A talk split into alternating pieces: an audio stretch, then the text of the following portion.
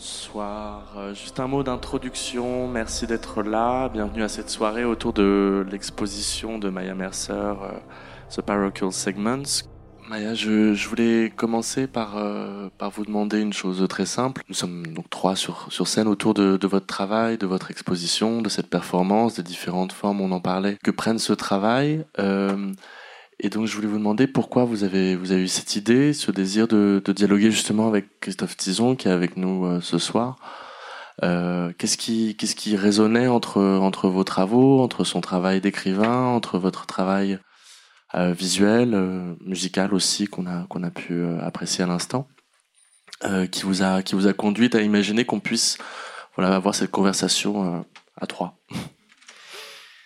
Déjà, euh, Christophe est, un ami écrivain que j'admire beaucoup.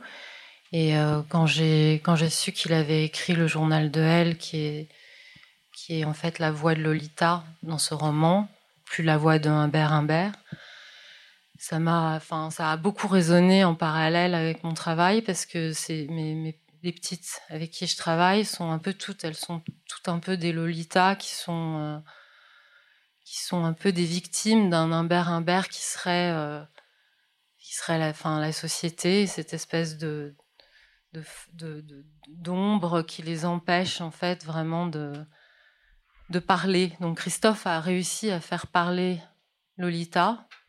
Et puis c'est cette Amérique figée des années euh, 50. Et euh, là où j'habite, c'est vraiment extrêmement figé. Et parfois on ne sait plus. On ne sait plus à quelle époque on est on est perdu dans, dans des espèces de signes de partout qui sont très, euh, enfin, qui, qui c'est confus. On sait plus. On est perdu dans une époque euh,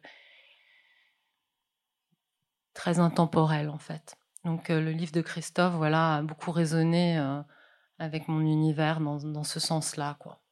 Pour, euh, pour préciser, j'ai écrit le, journal de Elle, c'est le journal de Lolita, de, la Lolita de Nabokov. C'est le journal d'un personnage de fiction, en fait, qui est euh, le personnage de Lolita dans Nabokov. Parce que dans le, dans le roman de Nabokov, Lolita, on en, sont les confessions de, de, son kidnappeur qui s'appelle Humbert Humbert, et, et on n'entend quasiment jamais Lolita, à part quand elle râle un peu, quand elle, elle veut un sundae au chocolat.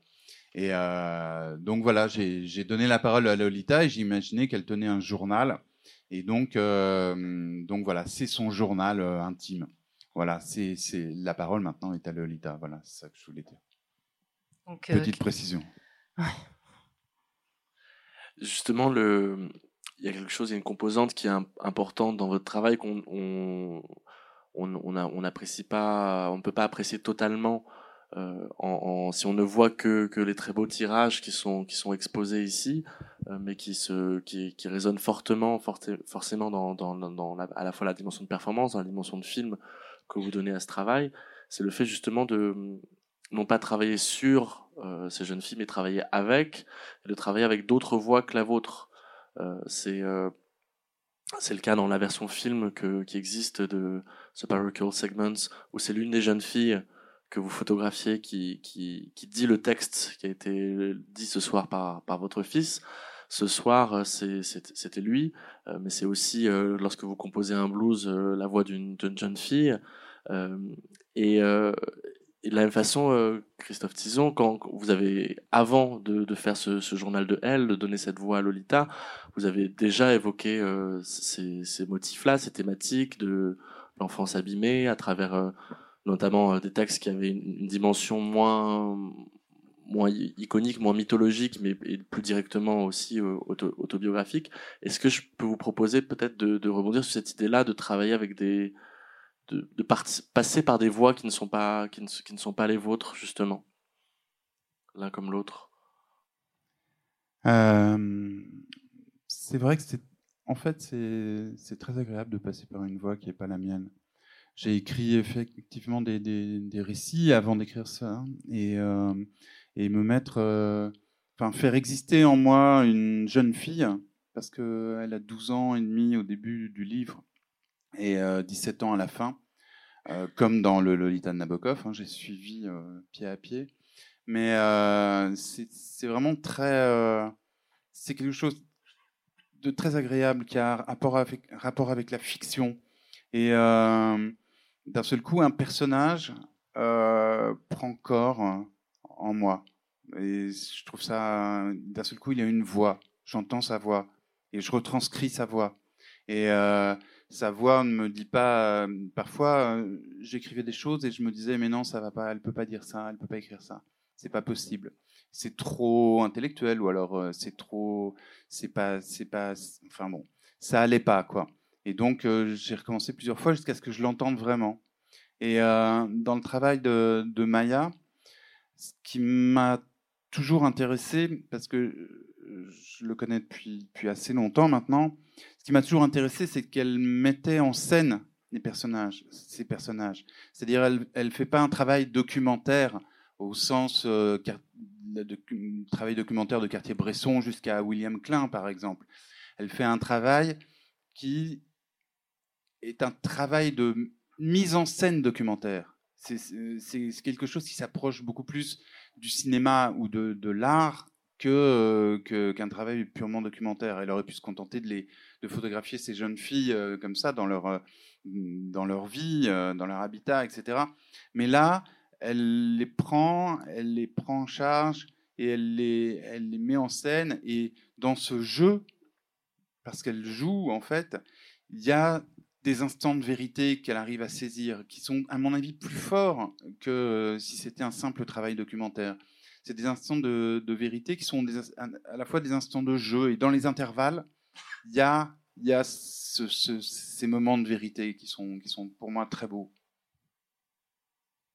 Maya. Merci Christophe. Déjà, ça me touche beaucoup parce que c'est vrai, c'est vraiment, c'est une aventure de partir ensemble avec ces filles qui ont aussi entre 12 et, et 16 ans, un peu comme ta Lolita dans le, dans le livre. Et qui sont vos voisines oui, en fait, elles habitent euh, dans l'Uba County. Moi, j'habite à la limite du Yuba et du Nevada County. Yuba County est le, le county, un des counties les plus pauvres des États-Unis. Et euh, c'est vraiment euh, très bizarre comme endroit parce qu'en fait, c'était en plus l'endroit où c'est très important, puisque j'en parle beaucoup aussi dans Parochial Segment, c'était l'endroit de la rue vers l'or. Donc Marisville, c'était c'était The Gate to the Gold. C'est tout le monde arrivait là et c'était un, endroit très très important pour les États-Unis vu que l'économie s'est faite à partir de là. Euh, les tous les colons sont arrivés, les mineurs du monde entier, les Chinois sont arrivés pour construire le railroad, etc., euh, etc. Donc c'est en fait très très bizarre parce que c'était un, un des endroits les plus riches pendant des années et des années et des années et euh, maintenant, c'est complètement le, le contraire, l'opposé, c'est la désolation. Et euh, c'est un, une terre aussi qui est, qui, qui, qui est souillée de sang, puisque euh, ils ont massacré euh, toutes les tribus indiennes qui vivaient là pour, pour voler la terre, et puis euh, installer les mines dans les rivières. Ils ont commencé à polluer, à, intoxiquer les animaux des, tribus indiennes. Donc c'est vraiment cette, terre, hein, c'est un sentiment là-bas qui est très fort pour moi de voir toutes, ces, filles qui vivent là et ces jeunes garçons, mais qui sont plus difficilement atteignables, même si j'espère me confronter à eux très bientôt. Il y en a un avec qui j'ai pas mal travaillé déjà, vous verrez à la, fin de la discussion. Euh, c'est très étrange de voir cette espèce de, misère. Hein, de, poids karmique en fait sur cette population rurale, de toute la souffrance qui a eu lieu sur, sur ces terres.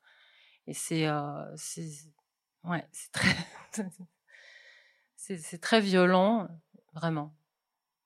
Et donc pour prolonger peut-être euh, ce que disait Christophe sur cette question justement de travailler avec, euh, avec non seulement les existences de, de ces jeunes filles, de ces, ces, jeunes garçons, pour euh, certains, même si dans la série que, qui est présentée ici, ce sont, ce sont des jeunes femmes qui, qui des jeunes filles qui, qui, qui dominent plutôt, euh, mais aussi de leur donner, euh, de leur donner justement une voix à l'intérieur d'un d'un édifice qui évidemment qui frappe peut-être en premier l'œil par sa dimension euh, cinématographique, fictionnelle et en même temps qui qui a un cœur documentaire, même s'il n'emprunte pas les voies du, du, photojournalisme ou de, pour, se, pour lui donner une forme, euh, qui a, ce, que, ce, que, ce que vous montrez à la fois dans ces images, quand même vous passez par le, la mise en scène, ce que vous montrez par, euh, ce que vous racontez par le texte, qui est à la fois d'abord écrit et puis ensuite dit, euh, dans, dans, cette dimension filmée, pardon, sous cette forme filmée ou de performance, ce n'est pas une fiction, c'est l'histoire à la fois de cette terre dont vous rappelez l'histoire indienne, l'histoire indienne tragique, et c'est beaucoup l'histoire de, de ces jeunes filles. Oui, alors en plus, très, ma position est quand même assez complexe parce que euh, je, c'est difficile pour moi de les aider pratiquement. Je ne suis pas une thérapeute ni une, une assistante sociale, mais j'essaye de, enfin, je m'occupe beaucoup de ces filles. En fait, je vais tous les trois jours dans les foyers euh, de détention des églises. J'essaye d'apporter à manger.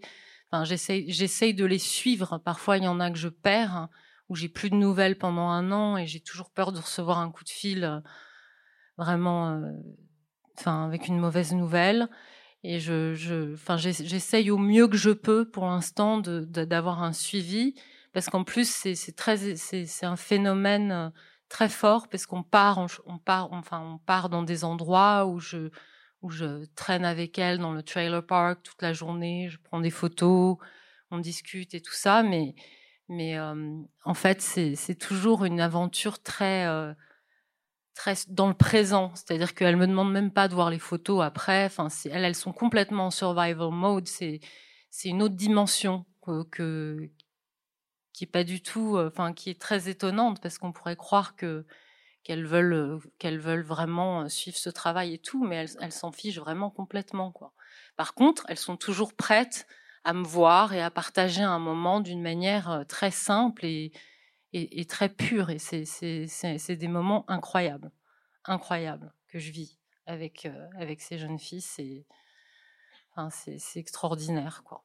Et c'est pour ça que je voudrais, je voudrais vraiment pouvoir euh, apporter une aide d'une façon ou d'une autre, aussi pour révéler certains abus il y en a beaucoup parce qu'en en fait, il y a aussi la crise opioïde et methamphétamine dans cette région. Donc, il y en a qui vendent des cachets dans la, rue de Marisville. Euh, elles prennent du fentanyl, de l'oxycodone, enfin des trucs très dangereux. Il, y en, a une récemment qui, a disparu à cause d'un patch de fentanyl qui était trop fort. il y a les armes, il y a les garçons, les problèmes d'abus. Donc, il y a beaucoup de filles aussi qui qui veulent se devenir gender fluid. C'est une espèce de, c'est ou une hyperféminité, ou alors elles veulent devenir des garçons parce qu'elles pensent qu'elles seront plus fortes, elles se sentent mieux comme ça. C'est une réaction de défense aussi. Donc elles se procurent de la testostérone euh, euh, clandestinement, donc elles sont pas suivies, c'est dangereux. Enfin, il y, a énormément de, de soucis comme ça euh, auxquels je, sur lesquels je me penche et j'essaye, j'essaye, j'essaye quelque chose. Est-ce que pour, euh, euh, pour nourrir un peu les résonances aussi entre, entre vos travaux respectifs, euh, l'idée était, Christophe, que vous lisiez peut-être un passage du, journal de Elle et puis qui, à partir duquel on, pourra poursuivre la, la, conversation. Tout à l'heure, vous me disiez que vous n'aviez pas encore décidé, c'était il y a une heure, quel passage vous avez trouvé? Oui, oui. Alors voilà, c'est un passage, c'est un passage qui, qui, arrive à un moment où euh, Humbert Humbert et euh, Lolita euh, sont finalement vont de motel en motel et puis ils s'installent dans des villes et puis et puis en fait personne ne s'étonne de ce petit couple, personne ne, pose de questions, personne ne voit que Humbert Humbert abuse en fait de Lolita et euh, Lolita se pose des questions. Elle se dit mais est-ce que je suis euh, invisible? Est-ce que, comment ça se fait que personne ne, ne s'aperçoive de ça? Et puis euh, là, il se, c'est un moment où il se promène dans la rue un dimanche et, et ça donne ça. J'ai vu le sperme et la jouissance des hommes dans la rue tout à l'heure avec Humbert, juste devant le drugstore. C'était dimanche, ils se promenaient avec leurs femmes et j'étais l'une d'elles. Je les ai regardés dans leur costume du dimanche, propres, rasés, parfumés, et j'ai soudain vu leur sperme fuyant en continu de leurs pantalons, suintant derrière eux comme la bave que traînent les limaces, et donnant naissance aux enfants qui les suivaient. J'ai vu ces litres, ces millions de litres de sperme formant en continu des ruisseaux, des fleuves et un, un océan gigantesque. Une pleine mer de sperme qui n'appartient à personne, à aucun de ces hommes, et qui est la loi des grands singes, leur violence première et l'aliment de leur folie. Elle est là, invisible tout autour de nous. Elle balade sa tempête dans les rues, elle balade sa tempête dans les rues sans dire son nom. Et chaque homme est le dépositaire dans ce qui pend entre ses jambes d'un peu de cette mer qui engloutit les femmes. Voilà. Merci Christophe.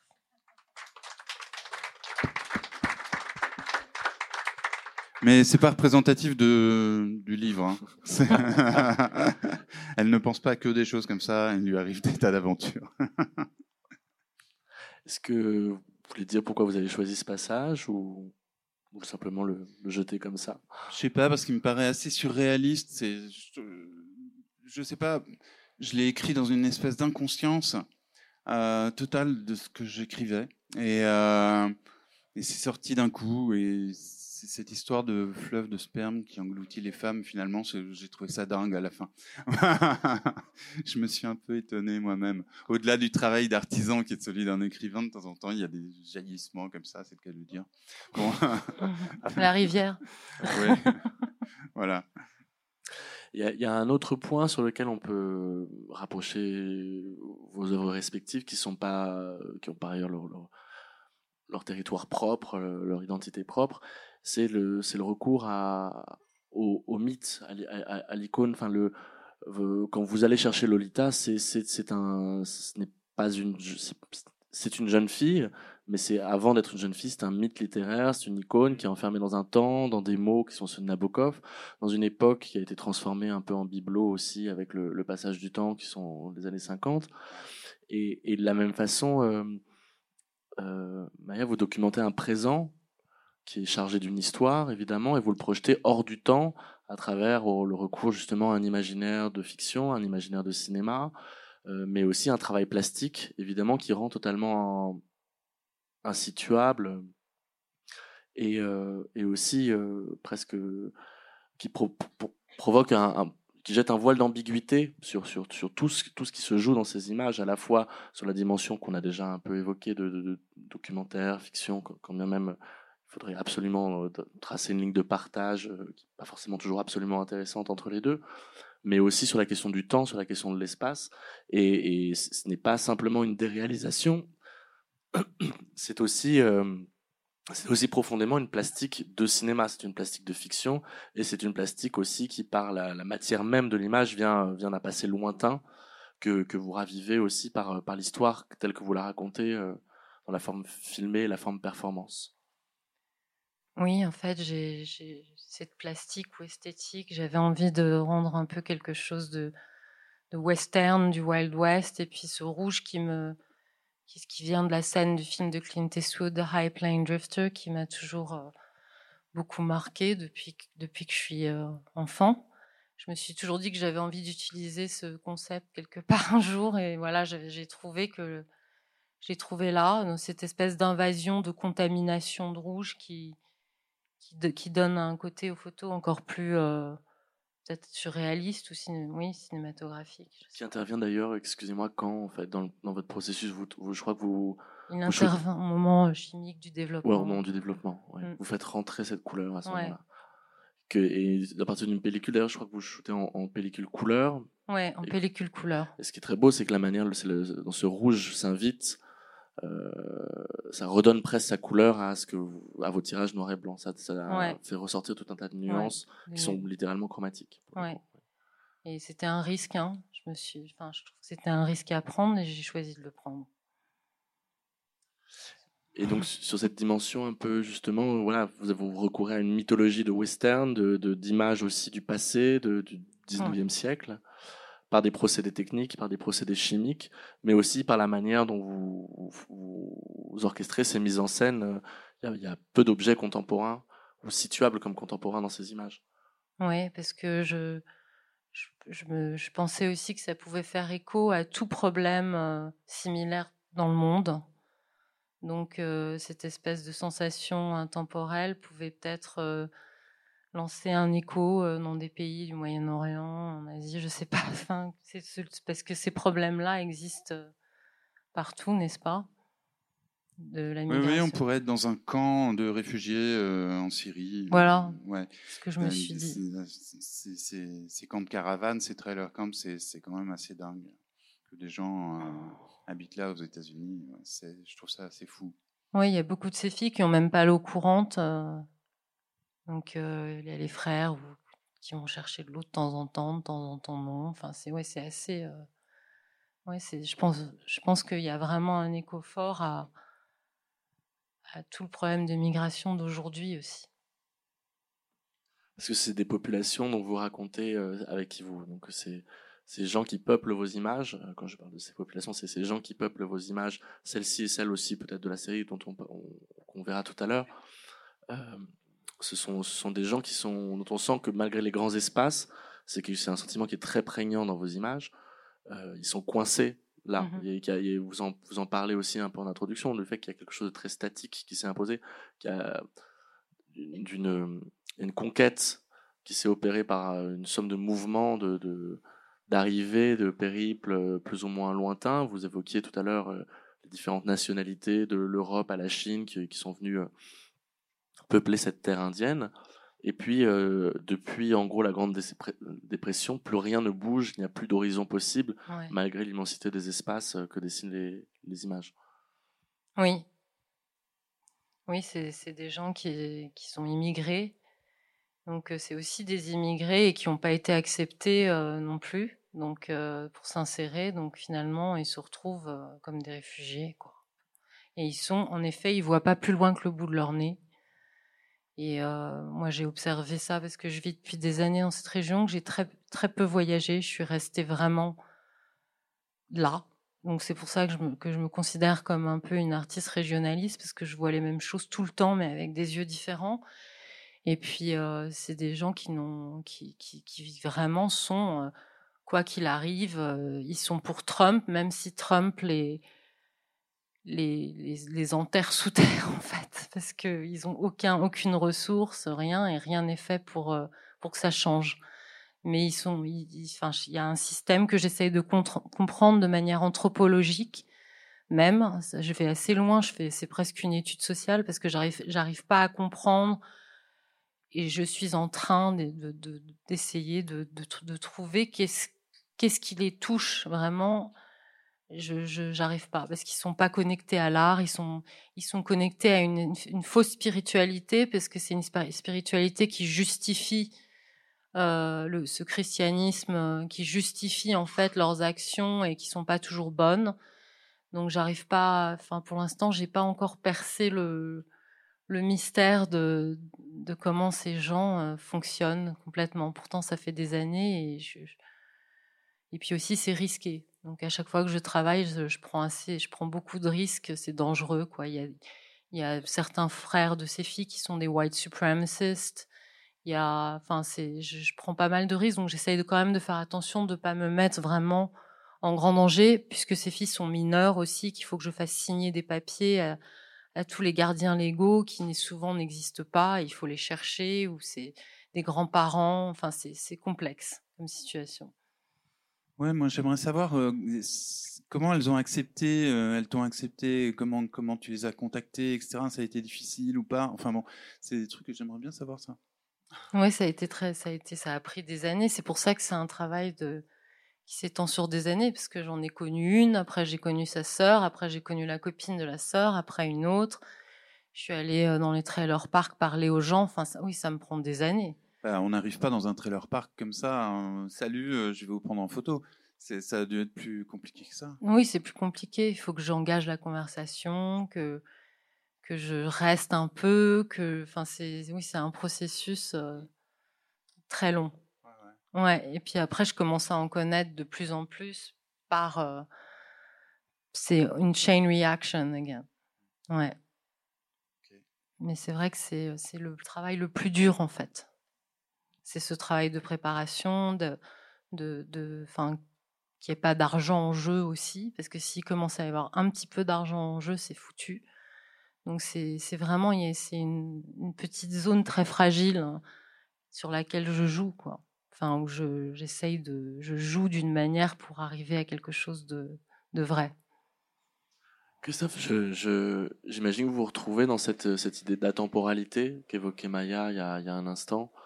Euh, le fait de créer un, temps qui n'est ni le présent ni tout à fait le passé, où jouer, c'est à la fois vous qui parlez, euh, c'est vous qui écrivez pour, pour elle, euh, et en même temps, c'est une, jeune fille qui appartient à un imaginaire, à un roman des, années 50.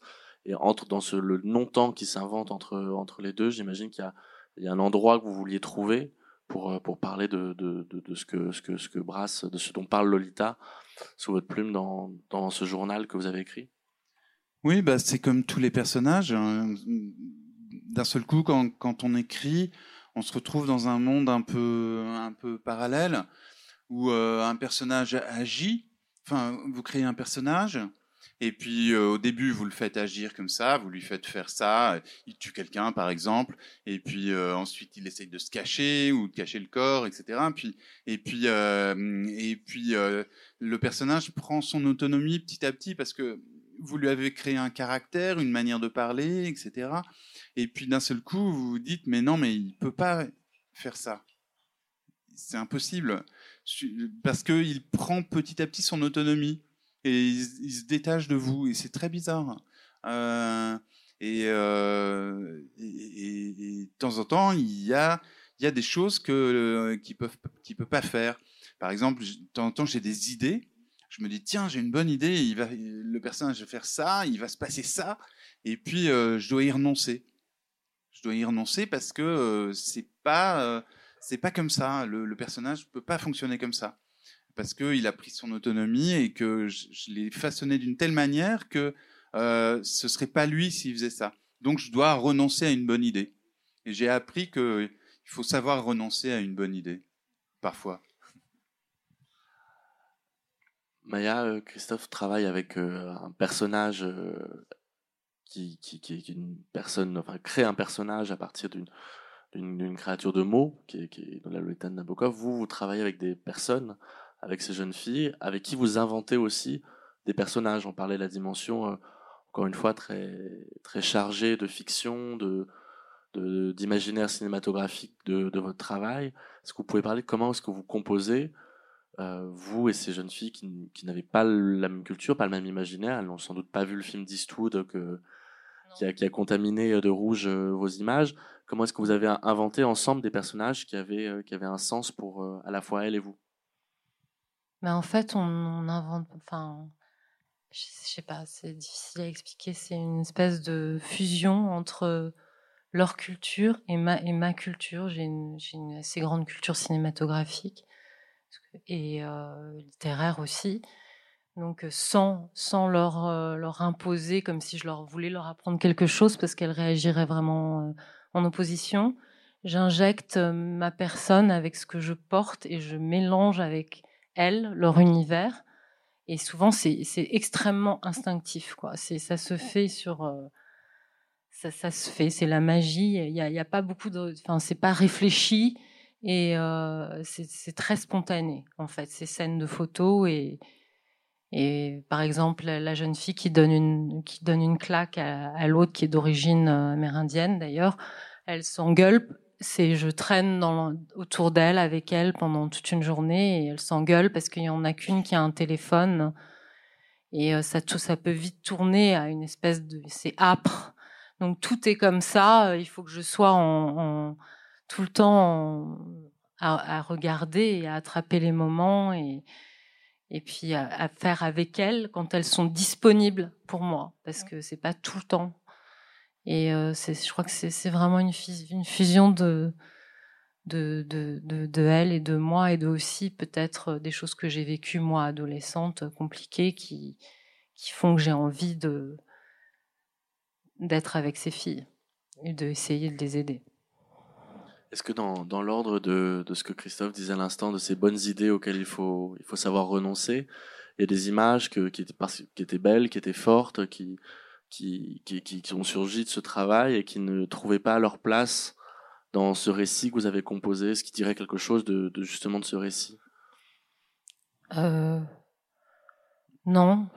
En fait, tout. Tout, euh... tout y est.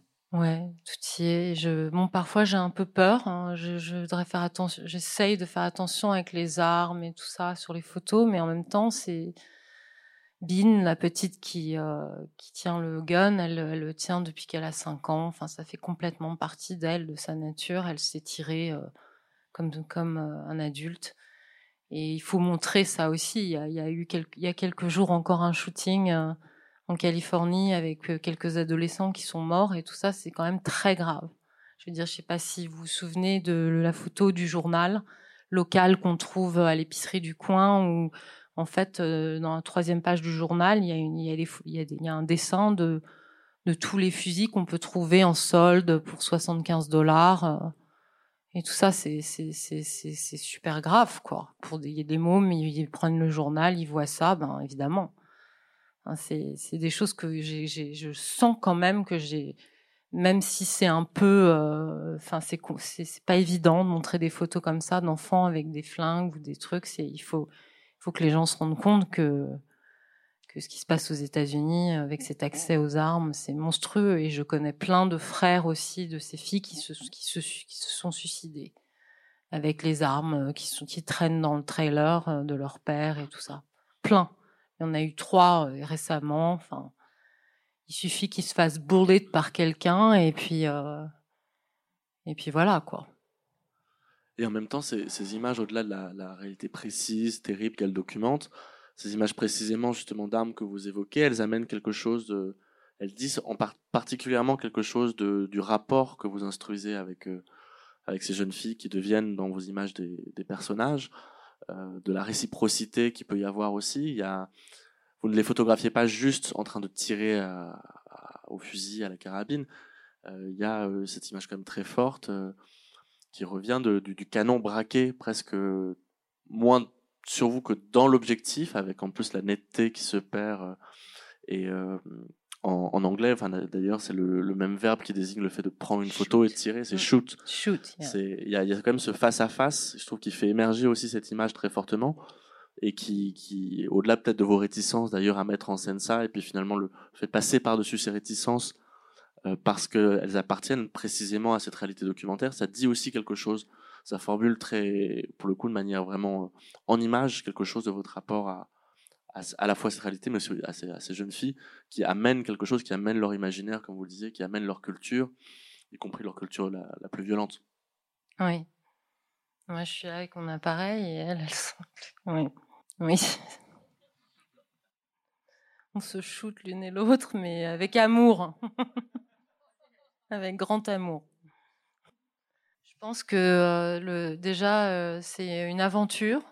Je m'intéresse à elle je les, euh, je, les rends heureuses parce qu'on passe des moments où on est mort de rire tout ensemble dans mon truck. On, on, va après, on va s'acheter des chips, des boissons. Enfin, c'est, c'est vraiment un partage où euh, je pense que c'est un moment d'un, d'un coup elles oublient leur quotidien, euh, leur survival mode. C'est et puis aussi je les, j'essaye de, de les rendre créatives.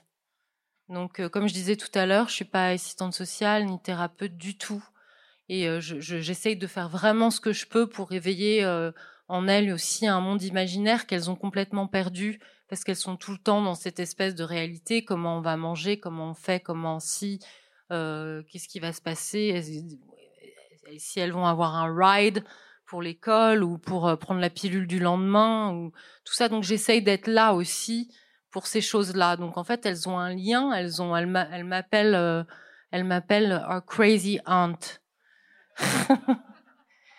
donc voilà. Donc en gros, je suis, je suis quand même là euh, pour pouvoir euh, donner ce que je peux quand je peux. Euh, j'ai, pas beaucoup à donner, surtout euh, au niveau de l'argent et tout ça, mais j'essaye de donner autre chose. Et je pense qu'on a vraiment une relation très forte. Et elles adorent euh, travailler avec moi. Donc déjà rien que ça, si je peux les rendre un peu heureuses, et en plus aussi je les réunis tout ensemble. Donc ça c'est énorme parce qu'il y en a beaucoup qui sont dans l'isolation et il y en a énormément qui sont devenus amis grâce à ces séances de shooting. Donc ça crée une communauté plus forte entre elles, d'entraide. J'ai fait une autre série qui s'appelle les West End Girls où elles sont plus transformées euh, dans le style cinéma muet des années 30 où c'est vraiment des tableaux qui partent de leur vie réelle mais Là, c'est vraiment, c'est vraiment à l'arrache. Hein. C'est un mélange de, enfin, c'est vraiment un mélange de comment elles sont habillées et de, de moi ce que j'apporte et, et elles adorent se mettre du rouge à lèvres très rouge et puis de temps en temps un peu de bleu sur les paupières. C'est vraiment très très bâclé. C'est vraiment un mélange du, du brut et de de, de voilà d'un côté un peu euh, de, ce côté cinématographique un peu Lolita d'ailleurs. Le seul truc que de temps en temps elles ont c'est du rouge à lèvres, du vernis à ongles et du bleu à paupières et encore. Donc surtout dans dans cette série parce que ça c'est vraiment des des photos de side scenes que j'ai fait d'une autre série qui s'appelle Cult où en effet elles sont très maquillées. Donc ça c'est plutôt après ou avant ou quand je les raccompagne ou, des moments qu'on passe ensemble. C'est vraiment très proche, comme disait Julien tout à l'heure, du, du. Enfin, c'est vraiment il y a une limite entre très fine limite de reportage et de et de c'est à l'arrache quoi. Ouais, avec les moyens du bord. Christophe, est-ce qu'il y a une, une image de, de, cette série où vous retrouvez euh, peut-être plus que dans d'autres euh, votre, euh, pas celle de Nabokov, mais votre Lolita, qui fait, ferait particulièrement écho ah oui, c'est intéressant. J'y ai pas pensé, non, mais c'est. Je sais pas. Je suis désolé pour la conne. J'aurais dû vous J'y ai pas pensé, non. Je me, je me demandais la, la, durée nécessaire, sur, sur quelle durée avait, euh, avait duré ce travail pour accoucher euh, de ces photos, combien de journées passées avec elle, est-ce que c'est sur un an, est-ce que c'est sur deux ans C'est des années, ouais. C'est des années avec tous les week-ends quasiment, je passe avec avec elle. Parfois un jour, deux semaines, ou même. Euh, parce que en fait, c'est pas la seule série que j'ai fait avec les filles. J'ai fait plusieurs euh, séries et des films que j'ai pas montrés encore, mais beaucoup. Mais pour une série comme ça, déjà, ça. Bah, c'est des photos au fur et à mesure. Euh, enfin, là spécifiquement, oui, c'est sur ces deux dernières années. Ouais, c'est sur ces deux dernières années de, de shooting sur d'autres séries, c'est ce que je disais. Donc c'est très cette série spécifiquement est, la plus, plus euh, document, documentaire que j'ai faite. Ouais, à, part Riverboy qui est très documentaire bizarrement aussi. Parce que oui, c'est ce que je disais tout à l'heure. On discute sur des choses, on, je leur montre un bouquin, on, va, euh, je sais pas, sais pas c'est très difficile à expliquer parce que c'est vraiment pas une mise en scène où je leur dis tu te mets là, faut que tu fasses ça. C'est vraiment un truc, une espèce de danse entre nous euh, de danse entre nous selon les humeurs, ce qui se passe dans la journée. Et, euh, mais bon, je les guide, bien sûr. Je les guide d'une certaine manière, puisque je suis là. Ce qui trouble peut-être aussi un peu la perception qu'on a de la dimension euh, plus ou moins posée, plus ou moins mise en scène de vos images, c'est et aussi encore un peu peut-être un peu plus la temporalité de ces images c'est que voilà comme on le disait la plastique de vos images elle renvoie quand même à un temps où les poses étaient très longues pour des raisons des, poser des contraintes techniques. Euh, voilà c'était on parlait parfois de plusieurs dizaines de secondes voilà. J'ai l'impression je sais pas exactement avec quoi vous vous, travaillez c'est à la limite la, dimension euh, vraiment technique de la chose n'est pas forcément cruciale mais euh, j'ai l'impression que vous décrivez quand même des prises de vue où vous pouvez être très spontané où vous pouvez attraper des choses sans forcément euh, avoir à, à, créer un tableau immobile euh, mmh que vous allez ensuite figer. Oui, et en plus, parfois, je mets beaucoup de temps à régler mes, mon appareil ou ceci, donc elles continuent à faire leur truc, elles partent dans complètement autre chose, elles, elles parlent d'un truc, elles, c'est, vraiment, euh, oui, c'est comme une danse, et moi, je m'adapte, quoi. Je m'adapte avec mon appareil parce que, parce qu'elles sont pas non plus, euh, elles sont pas domptables. Elles sont pas domptables. Oui, j'en ai, j'ai sûrement un kaléidoscope euh, dans la tête, mais je j'ai pas une personne précis, un photographe précis ou un, metteur en scène de cinéma précis. C'est vraiment un, vrai mélange, un vrai kaléidoscope. Euh, pour peut-être pour clore euh, cet échange et, et cette cette soirée. L'idée nous est venue en échangeant avec Maya peut-être de présenter un autre travail qui présentait, comme je disais en introduction tout à l'heure, un, écho fort avec euh, ce que vous avez vu, à la fois euh, accroché euh, au mur de, cette, de cette descente dans le silencio, et puis projeté tout à l'heure dans le cadre de la performance. Donc cette série qui s'appelle River Boy Asphalt Girl, que vous n'aviez jamais montré, qui est une, contrairement à ce que vous avez vu, une série en couleur, qui est une série vous allez montrer un pan plus court que, que la performance le dit Oui, pour ça les- va être très court, qui hein, vous inquiétez affamés. pas, trois minutes. voilà. Et, euh, mais qui voilà, qui présente des, à la fois des, un contre-champ plus, plus masculin, même s'il y a des quelques et euh, beaucoup de fluidité dans, dans, dans, dans les deux. Et puis euh, et puis aussi, euh, mais qui présente beaucoup de rimes riches entre euh, voilà avec Parochial Signal. Si Ouais. vous voulez en dire un mot avant de le montrer. C'est l'histoire d'un petit garçon que je suis depuis qu'il a 11 ans, hein, qui est d'origine amérindienne, et je le, je le photographie dans, dans ces espèces de, dans ces délires de vie, au bord de la rivière. Euh, on va laisser Et j'ai fait un film aussi, Ouais. de 10 minutes, euh, ouais, sur lui. Mais c'est pas le film, là. On voit juste quelques- voilà, juste les, une vingtaine d'images, c'est ça? Je vais juste ajouter un dernier mot qu'il y a beaucoup d'enfants qui, qui fuient les services sociaux, euh, donc pour pas être mis dans des foster families, donc ils vivent comme ça euh, par eux-mêmes dans les communautés de homeless euh, au bord de la rivière, de la Yuba River à Marysville, c'est c'est fou quoi. Voilà. Merci à tous infiniment d'avoir été patients aussi longtemps ce soir. Merci.